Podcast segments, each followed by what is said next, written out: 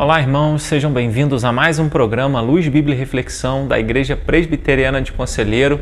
E a nossa meditação para essa semana é baseada no livro de Atos dos Apóstolos, capítulo 8, versículo 18, 19 e 20, que dizem assim: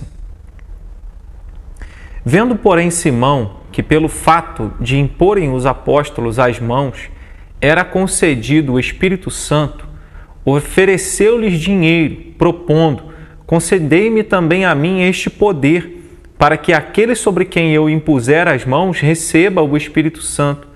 Pedro, porém, lhe respondeu: O teu dinheiro seja contigo para a perdição, pois julgaste adquirir por meio dele o dom de Deus. Nós aprendemos nessa palavra de que Deus não está à venda, de que as bênçãos de Deus não estão à venda, de que os dons de Deus não estão à venda. No mundo em que a, a barganha com Deus, é, em que a teologia da prosperidade tem envenenado muitas pessoas, envenenado porque fazem as pessoas acreditarem que elas oferecendo dinheiro a Deus, é, Deus as abençoará. Deus fará com que ah, os anseios e os desejos dos seus corações sejam realizados. E aqui, quando Simão, que era um mágico, e aí, num primeiro momento, ele se converte, entre aspas, ao cristianismo através da pregação de Filipe, ele também é batizado em nome de Jesus, mas quando Pedro e João vão até Samaria para ver o que estava acontecendo, e então eles é, começam a impor as mãos sobre aqueles que haviam crido em Jesus e essas pessoas iam recebendo o, o, Espírito Santo e a marca ali no livro de Atos dos Apóstolos é que provavelmente elas estavam falando em línguas naquele momento. É, Simão é, que já iludia as pessoas antes da conversão dele, ele iludia as pessoas, era um mágico, enganava as pessoas e assim as pessoas o seguiam. Ele fica é, também impressionado com aquela ação, com a descida, com a manifestação do Espírito Santo na vida daqueles que criam em Jesus Cristo, quando Pedro e João impunham as mãos sobre essas pessoas. Então ele ofereceu dinheiro para que Pedro e João pudessem dar a ele essa capacidade também de impor a mão sobre as pessoas e elas receberem o Espírito Santo. Então Pedro fala de que ele estava tomando uma atitude errada, de que o dom de Deus não estava à venda, de que Deus não estava à venda, de que não se podia comprar é, Deus nesse sentido. Então isso serve para nós nos nossos dias. Deus não está à venda. Significa que todas as coisas que você faz e que às vezes você acha que está fazendo um favor para Deus, não estamos fazendo favor para Deus. Quando você ora, quando você vai à igreja, quando você entrega o dízimo, quando você ajuda alguém, quando você dá uma oferta, você não está fazendo um favor para Deus. Então, que nós tiremos isso do nosso coração, que nós tiremos isso da nossa mente porque isso vai envenenar a nossa vida, fazendo a gente pensar de que Deus está ao nosso dispor, de que Deus está nos devendo alguma coisa, porque nós fizemos alguma coisa para Ele.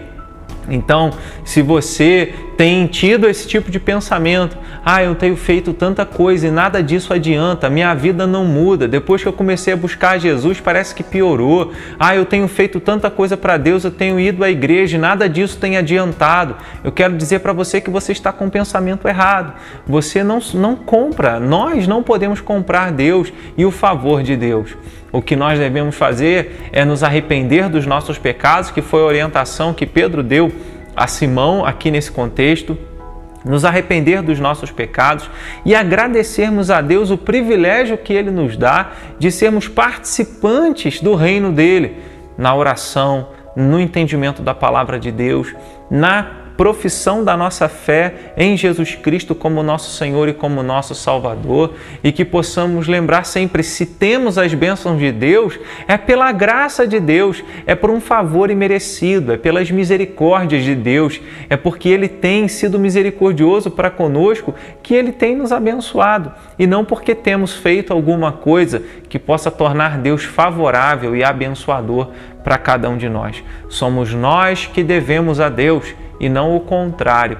Então, da próxima vez que um pensamento desse, que um entendimento desse quiser se instalar no seu coração e envenenar a sua alma contra o próprio Deus, que você lembre que tudo que você tem, que vem de Deus, é um dom dele.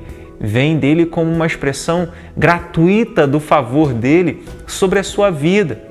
Então, seja mais agradecido então, se disponha a, a, expressar essa gratidão em servir a Deus, em fazer a vontade de Deus. Mas jamais entenda que Deus está faltando alguma coisa, que Deus esqueceu de você, que Ele não está olhando para aquilo que você faça, porque por merecimento nenhum de nós receberíamos qualquer dádiva de Deus. Se nós recebemos bênçãos de Deus, é por intermédio de Jesus Cristo, o Filho dele, nosso Senhor e o nosso Salvador.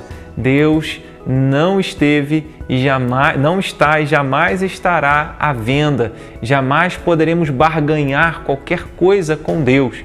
Ele nunca estará em débito conosco. Nós estamos em débito com ele. E para que esse débito seja pago somente através de Jesus Cristo, somente através da morte de Jesus na cruz, somente através da obra de Jesus em toda a sua vida. Que nós confiemos nisso e descansemos que as bênçãos que nós temos não vêm porque nós fizemos algo para Deus, vem porque Ele é gracioso, porque Ele é misericordioso.